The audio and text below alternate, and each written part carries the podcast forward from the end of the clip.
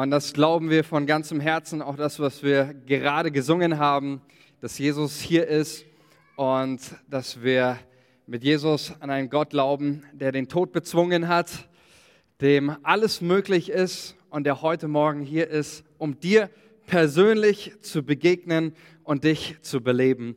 Und das finde ich richtig großartig. Ich heiße dich ganz herzlich willkommen. Mein Name ist Manuel Beetz. Ich bin Pastor dieser Gemeinde und ich freue mich, dass ihr da seid. Auch gerade auch die Leute jetzt am Livestream, auch die jetzt mit uns hier am Start sind. Ganz herzlich willkommen. Lasst uns auch da mal den Leuten Applaus geben und allen Gästen auch. Wir freuen uns, dass wir auch gerade in dieser Zeit auch so miteinander unterwegs sind sein dürfen. Ich weiß, ich sage das, glaube ich, jeden Sonntag, aber ich meine das auch von Herzen so. Ich glaube, es ist ein ganz großes Privileg und schön mit euch als Gemeinde auch in diesen Zeiten unterwegs zu sein und das Reich Gottes zu bauen. Wir schließen heute unsere Predigtserie ab, nämlich unsere Predigtserie über ein Leben voller Segen. Es ging thematisch immer wieder um das Geld und in fünf, insgesamt fünf Predigten sind wir darauf eingegangen. Und wir haben verschiedene Sachen gehört, die, die wirklich, ich will noch mal kurz Revue passieren lassen, was wirklich entscheidend auch für uns war, dass wir das mitnehmen. Wir haben ganz am Anfang immer wieder gehört, es geht bei dem ganzen Thematik, Nachfolge und auch unser Umgang mit Geld, Finanzen, es geht nicht um das Geld an sich oder sonst was, sondern es geht um unser Herz. Es geht darum, dass unser Herz, unser Leben, das, was uns ausmacht, unter den Einfluss eines Gottes kommt, der nur die besten Absichten für unser Leben hat. Darum geht es, dass wir an einen Gott glauben, der nur das Beste für uns möchte und dass, wenn wir ihm vertrauen und, und, und unser Herz unter seine Herrschaft stellen, ähm, es gibt nichts Besseres für dein Leben zu erleben. Es ist ein Leben voller Segen. Ja, dann haben wir auch immer wieder gehört, ein, ein wichtiges Statement. Wir glauben, dass alles, was uns ausmacht, alles, was wir sind, alles, was wir haben, Gott gehört. Und wir nicht sagen irgendwie, ja, da gibt es so ein paar Bereiche, die geben wir dem Herrn, die gehören ihm, aber sonst, ja, das Geld oder sonst was, äh, das lass mal meine Sache sein, sondern alles, was wir sind, alles, was uns ausmacht, alles, was wir haben, es kommt von Gott und es gehört ihm alleine. Und wir haben auch immer wieder gehört, auch einer der wichtigen Sätze, dass wir fest davon überzeugt sind, auch anhand der Bibel, anhand dessen, was die Schrift uns sagt, dass es keine bessere Investition gibt für unsere Finanzen äh, oder für unser Geld, keine bessere Verwendung gibt, als Geld zu investieren in das Reich Gottes, darauf, dass Menschen darauf zum Glauben an Jesus kommen oder in ihrem Glauben gefördert wird. Wir glauben, es gibt keine bessere Investition für auch unsere Finanzen als das Reich Gottes, als darin zu investieren, dass Menschen Jesus kennenlernen, dass sie erreicht, erneuert und auch wieder entsendet werden, entsprechend unserer Vision. Und ich glaube, oder ich glaube das nicht, nur ich weiß das, weil ich das von einigen gehört habe. Ich habe von einigen Leuten auch gehört, die in dieser Zeit echt ähm, Schritte in ihrer Jesus-Nachfolge gegangen sind, die gesagt haben, hey, ich habe angefangen, über dieses Thema neu nachzudenken und ich hatte diese und jene Erkenntnis und ich habe diesen konkreten Glaubensschritt getan und genau das ist ja das auch, worum wir das alles machen. Es geht darum, dass Menschen sich auf den Weg mit Jesus machen und auf den Weg mit Jesus machen hat immer eine konkrete Auswirkung auch in unserem Leben. Und deswegen möchte ich das einfach nochmal auch abschließend auch dir, sag ich mal so, so mitgeben. Erachte einfach auch das, was du für dich persönlich erkannt hast, auch gerade in den letzten Gottesdiensten, ähm, deine persönlichen Erkenntnisse auch, erachte das nicht als abgeschlossen. Erachte das nicht irgendwie so als beendet, ja, jetzt habe ich eine Erkenntnis gehabt und damit hat sich's, ähm, sondern halte das immer wieder im Blick dass unsere ganze Jesus-Nachfolge, unser geistliche ähm, Wachstum und, und alles, was Gott in unserem Leben tut, ist nie abgeschlossen.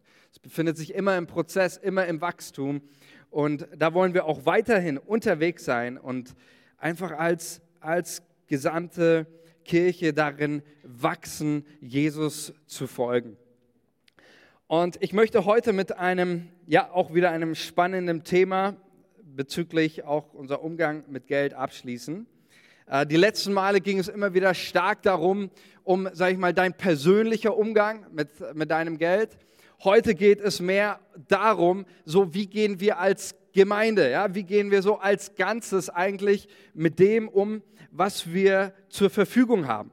Und ich stelle meine These ganz am Anfang in den Raum. Ich glaube eines, genauso wie du und ich persönlich, ja, oder ein Mensch an sich dem Geld verfallen sein kann und dem Egoismus, genauso kann auch eine Gemeinde dem Geld verfallen sein. Genauso kann auch eine Gemeinde egoistisch sein und man kann auch als Gemeinde nicht nur persönlich, äh, sondern auch als Gemeinde in diesem Sinne egoistisch sein, indem man sagt, okay, alles, was irgendwo in die Gemeinde reinkommt, alles geht nur für uns drauf, nur für, für unser Equipment, für unsere Angestellten, für unser Haus, für unsere Räumlichkeiten. Äh, aber davon ab, irgendwie anderen Menschen, geben wir nichts. Und genauso glaube ich, es ist deswegen auch wichtig, dass wir darüber sprechen, was wollen wir denn als Gemeinde, was wollen wir hier vor Ort auch mit dem Geld, was wir zur Verfügung haben, was wollen wir damit verwirklichen? Wie gehen wir damit als Gemeinde um? Und ich glaube, es ist so wichtig, dass wir auch lernen als, als gesamte Kirche, dass wir lernen, großzügig zu sein über unser Haus, über unseren Ort hier hinaus, um Menschen zu segnen, damit die Ernte für Jesus reichlich sei. Damit die Ernte für Jesus reichlich sei. Und ich möchte euch mit in einen Text nehmen, der letztendlich auch so den, den Herzschlag und unsere, unsere Vision wiedergibt. Und ich möchte euch heute mit dieser Predigt auch ein Stück weit, ich sage mal konkreter auch in unsere Vision. Wir haben ja so ein, äh, ein Visionsstatement von erreichen, erneuern, entsenden. Das ist unser Auftrag. Darin sehen wir unseren Kernauftrag, dass Menschen für Jesus erreicht werden dass sie Erneuerung in ihrem Herzen erleben und dass sie einen Unterschied machen, dass sie entsendet werden in ihr Umfeld, da wo sie wieder sind. Und ich möchte heute mit euch so ein bisschen mal konkreter hineinnehmen, auch in unsere Gemeindevision. Was heißt das für uns konkret? Und den Herzschlag Gottes spüren. Und den spüren wir ganz, ganz deutlich an einer Person, mit der wir uns heute beschäftigen werden. Nämlich diese Person heißt Tabitha. Und ich möchte mit euch ihre Geschichte lesen. Ihre Geschichte finden wir in Apostelgeschichte 9 ab Vers 36. Und ich sage das schon mal gleich von Anfang an, äh, damit niemand hier Lukas falsch versteht. Tabitha ist keine Randfigur in dem lukanischen Doppelwerk, der, dem, dem Lukas-Evangelium und seiner Apostelgeschichte. Tabitha ist nicht einfach nur irgendwie so eine Frau, ach ja, die gab es auch noch. Man kann leicht über sie hinweglesen, es wird uns ja nicht sehr viel über sie erzählt, ähm, aber für Lukas ist Tabitha nicht einfach nur eine Randfigur, für Lukas ist Tabitha eine Wegweiserin in der Apostelgeschichte, ganz entscheidend. Und wir werden uns heute mit ihr beschäftigen. Und mein Wunsch und mein Gebet ist es, dass wir anhand ihres Lebens anhand ihrer Geschichte, anhand ihres Zeugnisses, was uns Lukas hier hinterlassen hat, dass wir hier das Herz Gottes spüren für die Menschen. Und dass wir hier von, von ihrer Geschichte, von dem, was sie getan hat, dass sie für uns eine Inspiration heute Morgen ist, weil ich glaube, Tabitha hat unserem Leben etwas sagen, unserem, unserem Leben persönlich etwas zu sagen, aber ich glaube auch, dass Tabitha uns als Gemeinde etwas zu sagen hat. Und deswegen lesen wir ihre Geschichte, Apostelgeschichte 9, Abvers 36. Ich lese nach der Einheitsübersetzung.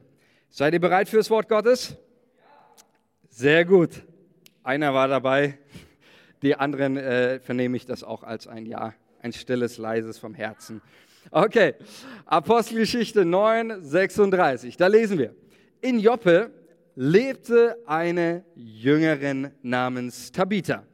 Das heißt übersetzt Dorcas Gazelle. Sie tat viele gute Taten und gab reichlich Almosen. Es geschah aber in jenen Tagen, wurde sie krank und starb. Man wusch sie und barte sie im Obergemach auf. Weil aber Lydda nahe bei Joppe liegt und die Jünger hörten, dass Petrus dort war, schickten sie zwei Männer zu ihm und ließen ihn bitten, komm und zögere nicht. Da stand Petrus auf und ging mit ihnen. Als er ankam, führten sie ihn in das Obergemach hinauf. Alle Witwen traten zu ihm, sie weinten und zeigten ihm die Röcke und Mäntel, die Dorcas gemacht hatte, als sie noch bei ihnen war. Petrus aber schickte alle hinaus, kniete nieder und betete. Dann wandte er sich zu dem Leichnam und sagte, Tabitha, steh auf. Da öffnete sie ihre Augen, sah Petrus an und setzte sich auf. Er gab ihr die Hand und ließ sie aufstehen. Dann rief er die Heiligen und die Witwen und zeigte ihnen, dass sie wieder lebte. Das wurde in ganz Joppe bekannt und viele kamen zum Glauben an den Herrn. Es geschah aber, dass Petrus längere Zeit in Joppe bei einem gewissen Simon, einem Gerber, blieb. Bis hierhin ich möchte mit euch anhand dieser Geschichte ein paar Infos sammeln über die Tabitha und mal schauen, wie diese Infos, auch was diese Informationen uns als Gemeinde, aber auch dir persönlich zu sagen haben. Die erste Information, die ich über sie ähm, bekannt geben möchte, ist die gleich wir äh, 6 Vers 36 finden wir das gleich. Da heißt es, sie gab reichlich oder viele Almosen. Ja, Almosen, das war das Geld, was den Armen zuteil geworden ist. Und das ist übrigens nicht nur etwas, was äh, Tabitha, wenn wir nochmal den, den äh, anderen Vers, die erste Folie zeigen, das ist nicht nur etwas, was Tabitha ausmachte, ja, dieses viel Almosen geben, den Armen immer wieder viel Geld zu kommen lassen, sondern das ist etwas Typisches für die ersten Christen generell. Ich weiß nicht, ob es jemand schon mal aufgefallen ist. Wer die Apostel schon mal gelesen hat, da lesen wir etliche so Stellen. Ich einfach nur mal ein paar oder auch, in, wie gesagt, im lukanischen Doppelwerk, zum Beispiel Lukas 19, Vers 8. Da begegnet Jesus einem Zöllner, ja, der ziemlich geizig äh, und knausrig und betrügerisch mit seinem Geld umgegangen ist. Und als dieser Mensch Jesus begegnet, passiert Folgendes. Interessant diese Stelle. Jesus hält überhaupt keine Moralpredigt oder sonst was über das Geben oder sonst was, sondern dieser Zachäus begegnet einfach nur Jesus. Und diese Begegnung verändert sein Leben. Und da heißt es in Lukas 19, Vers 8, Zachäus aber trat herzu und sprach zu dem Herrn, siehe Herr, die Hälfte von meinem Besitz gebe ich den Armen. Wenn ich jemand betrogen habe, so gebe ich es vierfach zurück. Niemand soll mir sagen, Jesus Nachfolge und mein Umgang mit Geld hat nichts miteinander zu tun. Ja? Also wenn mir das sagt, dem sage ich ganz klar, der Jesus, dem du nachfolgst, ist scheinbar nicht der Jesus, von dem uns das Neue Testament berichtet. Hier heißt es ganz klar, Zachäus, sein Leben wurde komplett verändert und auch sein Umgang mit dem Geld, auch hier veränderte sich alles. Apostelgeschichte 2, Vers 45, da heißt es über die, erste, äh, die ersten Christen, sie verkauften sogar Grundstücke und sonstigen Besitz, verteilten den Erlös entsprechend den jeweiligen Bedürfnissen an alle, die in Not waren. Krass, oder? Also, sie haben Grundstücke, Immobilien, irgendwelche sonstigen Besitz haben sie verkauft und haben das Geld gesammelt um dann einem sozialen Bedürfnis zu begegnen. Apostelgeschichte 4, Vers 34, wieder dasselbe. Es gab unter ihnen auch niemand, der Not leiden musste. Denn wenn die Bedürfnisse es erforderten, verkauften diejenigen, die ein Grundstück oder ein Haus besaßen, ihren Besitz und stellten den Erlös der Gemeinde zur Verfügung. Amen dazu. Indem sie das Geld vor den Aposteln niederlegten. Davon wurde dann jedem das zugeteilt, was er nötig hatte. Ja, also Lukas berichtet uns auch hier, dass es irgendwie etwas typisch äh, der ersten Christen, irgendwas was typisches ist von Menschen, die ganz nah an Jesus sind, die ihm folgen, ähm, dass, dass sie immer wieder die Armen und die Bedürftigen, die irgendwo zurückgestellt waren, sozial zurückgestellt waren, dass die im Fokus waren. Und wisst ihr, in der Apostelgeschichte wird uns ja nicht alles überliefert. Es ist ja das Buch Lukas von der, von der Gemeinde als ein, auch um, sage ich mal, allen Christen, allen Kirchen, allen Gemeinden danach, nach Pfingsten zu zeigen, hey, so schaut, so schaut Gemeinde aus. Und Lukas berichtet uns hier nicht irgendwelche Nebensächlichkeiten. Er berichtet uns nicht darüber, wie jetzt, was weiß ich, welche Gottesdienstform die hatten oder ob Petrus eine Käppi beim Predigen aufhatte oder nicht oder irgendwelche, irgendwelche Randthemen, sondern es wird uns ja wirklich überliefert, was wichtig ist. Und was uns Lukas überliefert, ist nicht der Kleidungsstil oder irgendwas, sondern Lukas überliefert uns, die erste Gemeinde, die ersten Christen hatten ein großes Herz, denen zu geben, die benachteiligt waren und diese Menschen, die in Not waren, reichlich finanziell zu segnen. Und das ist so das, das Erste, was uns, uns deutlich wird in der Apostelgeschichte und auch an Tabitha. Äh, die, die Armen waren für, für die, die erste Kirche nicht irgendwie so, so eine Randsache, sondern die Armen, das war Daily Business. Das waren Leute, um die haben sie sich ständig gekümmert. Ja? Das war nicht irgendwie so nur einmal, sage ich mal, zu Weihnachten eine große Spendenaktion oder sonst was. Versteht mich nicht falsch. Ja? Ich, äh, ich äh, feiere Spendenaktionen und Spendenaktionen und wir machen das ja auch an Weihnachten und alles ist, ist super, ist richtig und ist gut. Nur wir sehen, die erste Gemeinde beschränkte sich nicht auf Weihnachten, sondern das war Teil ihres, ihres Missionsauftrages, den sie vor Ort gelebt haben. Es war Teil ihrer, ihrer, ihrer Vision, Teil ihres Auftrages, immer wieder auch die Leute, die zurück, sozial zurückgestellt waren, im, in den Fokus zu nehmen. Und das ist genau auch der Aspekt, auch wo wir sagen, hey, wir wollen auch da visionär, wir wollen als Kirche wachsen, wir wollen mit dem, was wir haben, auch mit dem, egal was es ist, was wir besitzen, auch als Gemeinde, wollen wir investieren und eine Antwort geben auf Bedürfnisse unserer Zeit. Seid ihr mit mir? Wir wollen als Gemeinde darin wachsen, mit dem, was wir haben, zu investieren, um eine Antwort zu geben, auch auf soziale Bedürfnisse unserer Zeit. Wie schaut das praktisch aus bei Tabitha? Jetzt kommt die nächste wichtige Info. Die nächste wichtige Info ist diese. Tabitha lebte, das ist jetzt Vers 36, können wir zu die Folie, Vers 36. Tabitha lebte in Joppe. Große Erkenntnis, oder? Warum sage ich die nächste wichtige, wichtige äh, Info, die uns hier gegeben wird? Sie lebte in Joppe. Ja, vielleicht fragt sich deine, was ist jetzt daran wichtig? Was, was soll das? Ja, äh, vielleicht ist es wichtig, wäre es wichtig gewesen, Lukas mal zu erwähnen oder mal eine, Auf, eine Einweisung in Sachen Datenschutz, Datenschutz zu geben und nicht eine Adresse an sieben Milliarden Menschen weiterzugeben. Ähm, was ist, warum ist das irgendwie, irgendwie wichtig? Ich sage euch, warum ist das wichtig?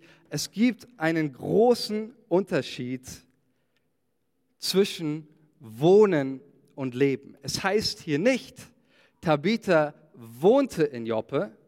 Es heißt, Tabitha lebte in Joppe. Worin liegt der Unterschied? Es ist ganz interessant, bei Petrus, wenn wir nochmal eins, eins weiter schauen, bei Petrus heißt es, die NGÜ gibt auch das, was der Grundtext hier auch mit diesen ähm, Ortsangaben wieder gibt, gibt das hier treffend wieder. Tabitha lebte in Joppe, Petrus, der vorbeikam, der wohnte für eine gewisse Zeit in Joppe. worin liegt der Unterschied? Ich nenne euch ein Beispiel. Ich habe während meiner Bibelschulzeit in Erzhausen, so hieß dieses Kaff da, da habe ich gelebt. Aber die meisten Menschen dort, die haben da nicht gelebt, die haben da nur gewohnt. Gelebt haben sie woanders. Gelebt haben sie in Frankfurt. Das ist eine halbe Stunde weg von dort. Dort haben sie gelebt, dort sind sie essen gegangen oder einkaufen, dort haben sie gearbeitet. Viele äh, von Lufthansa äh, haben dort Viele, die dort gewohnt haben, haben bei Lufthansa gearbeitet. Ja. Das heißt, die Leute sind nur irgendwie entweder am Wochenende oder was weiß ich, hatten ihr Haus da oder sonst was, sind abends hingekommen. Da haben sie nur gewohnt gelebt, aber haben sie da nicht. Gelebt haben sie in Frankfurt, gewohnt haben sie da. Und deswegen gibt es auch einen ganz großen Unterschied. Tabitha, sie lebte in Joppe, sie war vor Ort, sie war eingebunden, sie war da. Und ich glaube, ganz ehrlich, liebe Freunde, man kann auch als Gemeinde nur in Langwasser wohnen, anstatt in Langwasser zu leben. Es gibt einen Unterschied, ob wir in Langwasser wohnen oder ob wir in Langwasser leben. Es gibt einen Unterschied. Wohnen würde das sein, wir sind eine Gemeinde und ähm, äh, einmal äh, in der Woche oder vielleicht auch zweimal am Sonntag und am Freitag sagen wir als Gemeinde diesen Stadtteil Hallo für ein paar Stunden und dann gehen wir wieder weg. Aber das ist nicht die Art von Gemeinde, die wir leben wollen, sondern wir wollen eine Gemeinde sein, die Montag, Dienstag, Mittwoch, Donnerstag, Freitag, Samstag, Sonntag hier in Langwasser vor Ort ist, die bei den Menschen lebt, die da ist, an den Leuten dran ist und die ansprechbar ist. Eine Kirche, die ansprechbar ist für die Menschen und das nicht nur für ein paar Stunden. Okay? Amen. Wir wollen vor Ort sein. Und das ist auch genau das, was, was Tabitha lebte. Sie war vor Ort, sie wohnte nicht einfach da wie Petrus. Ich mache Petrus da keinen Vorwurf, ist ja auch völlig klar. Das war dem Umstand geschuldet, dass er eben da nicht lebte und nur kurzzeitig da war. Aber Tabitha lebte in Joppe und zwar von ganzem Herzen. Sie war fest eingebunden. Und das, sie lokal fest verwurzelt war und eingebunden, das wird auch übrigens durch ihren Namen oder ich sage mal durch ihren Doppelnamen deutlich. Lass uns mal die nächste Folie anschauen. Ähm, da habe ich mal versucht, ich weiß nicht, ob ihr das lesen könnt, äh, diesen, diesen Text euch komplett mitgebracht. Ähm, ihr müsst auch den ganzen Text nicht lesen, einfach nur, nur mal ihre Geschichte kompakt. Und dann lesen wir ihre beiden Namen. Und wir könnten uns irgendwie denken, wenn man sich das liest, und das war auch meine erste Frage, als ich das gelesen habe, Lukas, du musst es doch nicht komplizierter machen, als es schon ist, oder? Warum muss da jetzt unbedingt du diesen Doppelnamen Dorcas uns mitgeben? Ja? Gazelle hat übrigens nicht Lukas geschrieben, sondern das ist einfach nur die deutschen Bibelübersetzer haben das nochmal für uns übersetzt, das griechische Wort Dorcas. Ähm, aber man, man könnte ja das warum? Ja, wenn man zum Beispiel in die Luther-Übersetzung schaut, die haben dieses Dorcas komplett weggestrichen, das war ihnen zu kompliziert. Äh, Im Grundtext steht da wirklich, steht wirklich Dorcas, ja, oder auch die, die Elberfelder gibt das hier äh, treffend wieder. Aber warum, warum Lukas? Warum diese, diese Komplikation? Es würde reichen, hey, da hat eine, eine Frau gelebt, die hieß Tabitha, Punkt aus. Aber, und jetzt kommt Folgendes, der Grund hierfür ist folgender. Tabitha ist der aramäische Name und so wurde sie genannt von der gesamten judenchristlichen Gemeinde. Tabitha ist ein Name, der ähm, für, für ihre Geschwister bekannt war ähm, und so wurde sie innerhalb ihrer Gemeinde genannt. Deswegen klar, Lukas sagt hier, sie hieß Tabitha und auch Petrus spricht, als er sie von den Toten auferweckt, spricht sie mit Tabitha an. Dorcas ist nicht aramäisch, sondern ist griechisch. Und griechisch, wir wissen, damalige, in der damaligen Zeit war stark vom Hellenismus geprägt. Griechisch war die Umgangssprache in der damaligen Zeit. Das war die Sprache, die auch viele Nichtjuden sprachen oder auf dem Markt gesprochen ist oder sonst was in der Stadt.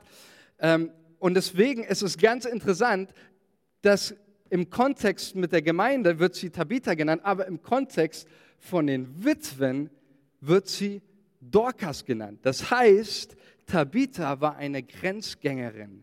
Sie wurde von den einheimischen Leuten nicht Tabitha genannt, wie von ihrem judenchristlichen Clan, sondern von den Einheimischen, von den Leuten, die mit ihrer Gemeinde nichts zu tun hatte, wurde sie Dorcas genannt. Tabitha überschritt kulturelle und religiöse Grenzen, um Menschen für Jesus zu erreichen.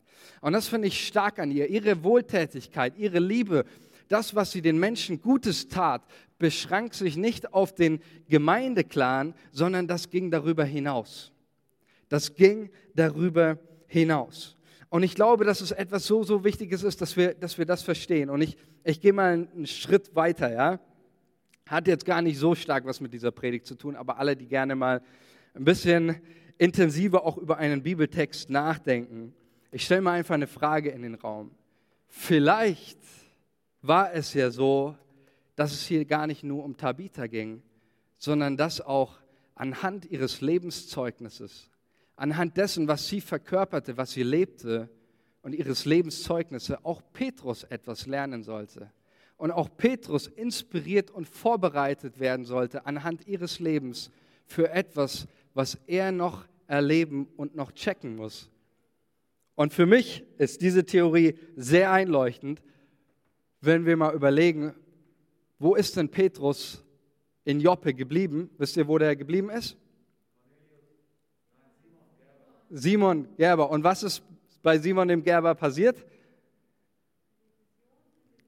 Richtig, er hat eine Vision vom Heiligen Geist empfangen, dass er nicht mehr im Kontext seiner eigenen kulturellen und religiösen Grenzen sich aufhalten soll, nämlich jetzt zu Cornelius, der ein Heide war, zu ihm gehen soll und ihm das Evangelium predigen soll. Und Petrus hat sich, wenn wir die Stelle in, äh, das folgt unmittelbar danach in Apostelgeschichte 10, hat sich ja mehrmals sogar geweigert, der Anweisung des Heiligen Geistes Folge zu leisten. Aber hier wird für mich eines ganz deutlich und nochmal deswegen, Tabitha ist nicht eine Randfigur. Ich glaube, was hier auch Lukas ausdrückt, ist, Tabitha lebte schon etwas, das musste Petrus noch checken. Und Tabitha lebte hier etwas, nämlich sie ging über ihren kulturellen Kreis hinaus, um das Evangelium zu verkündigen, hat ja Jesus auch schon längst gesagt, ähm, dass der Auftrag allen Völkern gilt, nicht nur den Juden.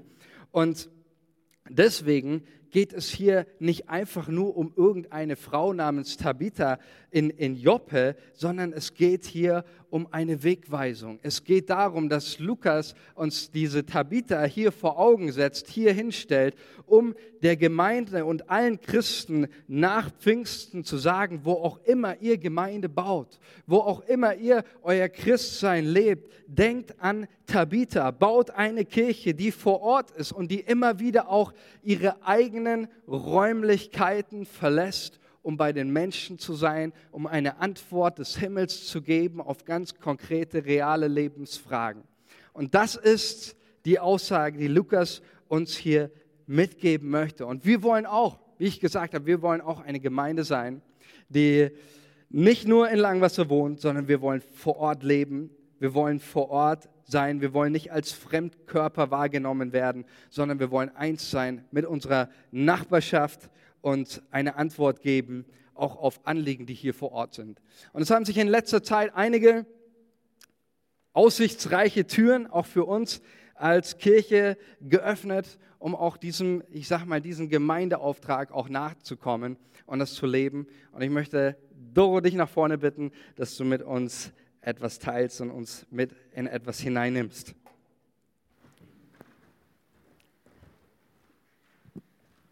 Danke, Manu. Hi, ich bin die Doro Bona, ich bin hier Jugendpastorin in dieser Gemeinde und ähm, vor 2011 habe ich hier das erste Mal angefangen zu arbeiten und da hat mir ähm, jemand vom Leitungskreis gesagt, wir wollen Langwasser im Sturm erobern. Die Älteren unter euch kennen dieses Motto noch und ähm, tatsächlich hat sich jetzt in den letzten Monaten etwas super Cooles ergeben für uns als Gemeinde. Und zwar, ich weiß nicht, wer von euch hier in Langwasser wohnt und auch weiß, dass es einen Löwenladen gab. Und zwar ist der direkt am Brunnenhof, da bei der U-Bahn-Station Langwasser Nord. Und der Löwenladen, der war ein Ort für Familien. Da konnten Familien einfach hinkommen und konnten einfach gemeinsam mit ihren Kindern basteln. Oder es gab Kasperle-Theater. Ich war auch oft da mit meinen Kindern, ähm, Johanna auch. Das heißt, ich, da haben wir uns manchmal getroffen zum Kaffee trinken. Wir hatten einfach eine gute Zeit. Und leider wurde der Löwenladen ähm, geschlossen ab Dezember. Und sie haben keine Förderung mehr bekommen, weil das war ein Sozialprojekt. Ähm, und wir haben gedacht, hey, das ist so eine coole Chance. Es war für viele Familien echt super wertvoll, ein zweites Wohnzimmer zu haben, da wir ja in Langwasser auch ganz viele Familien haben, die ganz beengt wohnen. Und deswegen waren sie mega froh, dass sie mal rauskommen konnten, eben in den Löwenladen. Und wir haben uns überlegt, hey, das ist unsere Chance. Wir wollen diesen Löwenladen gerne mieten. Nicht mehr unter dem Namen Löwenladen, sondern unter dem Namen Eckcafé. Genau. Wir wollen ihn ab ähm, April, Mai mieten und wollen ein kleines Eltern-Kind-Café reinbauen, also vormittags ein Eltern-Kind-Café, wo Eltern mit ihren Kindern kommen können, die eine große Spielecke haben, wo sich Familien aus verschiedenen Kulturen hier begegnen können, ähm, wo man Austausch hat über wichtige Erziehungsfragen vielleicht, ähm, wo auch wir als Ansprechpartner einfach da sind und mit den Leuten leben. Dann nachmittags wollen wir eigentlich das super geniale Programm vom Löwenladen weiterführen. Das heißt, also auch Bastelangebote oder Kaschballtheater oder äh, mit den Kindern kochen, mit den Kindern ähm, Obst schneiden haben sie auch öfter gemacht.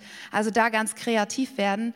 Und am Abend wollen wir nochmal die Tore öffnen für Elternzeit. Also wenn mal Mutter oder Vater eine Auszeit braucht, damals haben die so Töpferkurse auch angeboten. Oder für Infoabende, wie beantrage ich verschiedene Sachen, ähm, weil wir ja auch viele Migranten hier haben, ähm, dass wir da einfach beratend zur Seite stehen.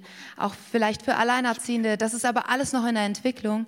Bloß so die Idee, wir wollen mit unseren Händen und Füßen, wollen wir den Menschen hier in Langwasser begegnen, ihnen einfach mit ihnen leben und Antwort sein. Nicht nur darüber sprechen, sondern wirklich praktisch Antwort sein. Und ich finde, das ist ein Herzensprojekt auch von mir und ich weiß auch von der Johanna ein Herzensprojekt, dass wir den Familien da begegnen, da wo sie sind, mit, mit ihren Bedürfnissen, mit ihren Fragen, dass wir da sind und ihnen von Jesus erzählen, von dieser Hoffnung. Genau, soweit von mir. Sehr gut.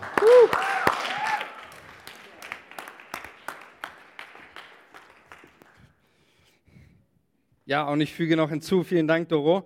Es soll nicht nur ein Herzensprojekt von euch sein, sondern es soll ein Herzensprojekt von uns als gesamte Kirche sein und werden. Und ich glaube, es ist ein wichtiger Schritt auf dem Weg auch stärker eine Gemeinde, eine Kirche zu sein, die vor Ort ansprechbar ist und die nicht sich nur Gemeinde baut im Kontext der eigenen Räumlichkeiten, sondern sich inspirieren lässt, auch an Tabitha, die eigenen Grenzen, ob das räumliche oder kulturelle Grenzen, wie auch immer, solche Grenzen zu überschreiten, um bei den Menschen zu sein und ihnen das Beste zu bringen, was ein Mensch in seinem Leben nur haben kann, nämlich Jesus. Und deswegen wollen wir da auch immer, immer mehr auch darin wachsen, mit dem, was wir haben. Es ist auch eine, eine Investition, aber wir glauben, es ist eine wichtige Investition, Menschen zu begegnen. Die dritte ähm, Info über ihr, über ihr Leben, die ich mit euch noch teilen möchte, über Tabitha ist, dass Tabitha ein, ein Vermächtnis hinterließ. Und das wird ja so schön deutlich auch, als äh, diese, die Witwen äh, Petrus die Kleidungsstücke zeigten, wie es heißt, die Dorcas gemacht hatte. Und das, was die Witwen hier tun, als Petrus kommt und sie zeigen ihm die Kleidungsstücke, das könnte man als eine Beerdigungsrede bezeichnen. Ja, vielleicht wart ihr sicherlich der eine oder andere schon mal bei einer Beerdigung dabei. Und was oft gemacht wird, ist, dass man den Menschen oder den Angehörigen, den Freunden nochmal die Möglichkeit gibt, am Grab des Verstorbenen nochmal zu erzählen, was, was hat diesen Menschen ausgemacht, was hat dieser Mensch in, in meinem persönlichen Leben hinterlassen, was, was hat diese Person in, in diese Welt hineingetragen und in, in unser Leben hineingetragen. Und genauso kommen diese Witwen. Und sie zeigen Petrus das Vermächtnis von Tabitha, was Tabitha in, in ihrem Leben hinter, hinterlassen hat. Und ich kann mir das so, so richtig gut bildlich vorstellen, wie, wie die Witwen gekommen sind und sie haben geweint und sie haben Petrus diese Kleidungsstücke gezeigt und gesagt, guck mal Petrus hier, ich war damals, als, als mein, mein Mann mich hat sitzen lassen mit meinen drei Kindern, ich wusste nicht mehr ein und aus. Ja, und als Witwe warst du wirklich ganz weit hinten in der Gesellschaft angestellt damals. Keine Rechte oder sonst irgendwas. Und, und, ich, und die Witwen erzählen ihre Geschichte und sagen, hey, ich, war, ich musste betteln gehen auf dem Markt. Und dann kam Tabitha. Und Tabitha hat mir geholfen und sie hat mir Geld gegeben und sie hat gesagt, so in diesen Lumpen kannst du nicht rumlaufen. Und sie hat mir Kleider genäht.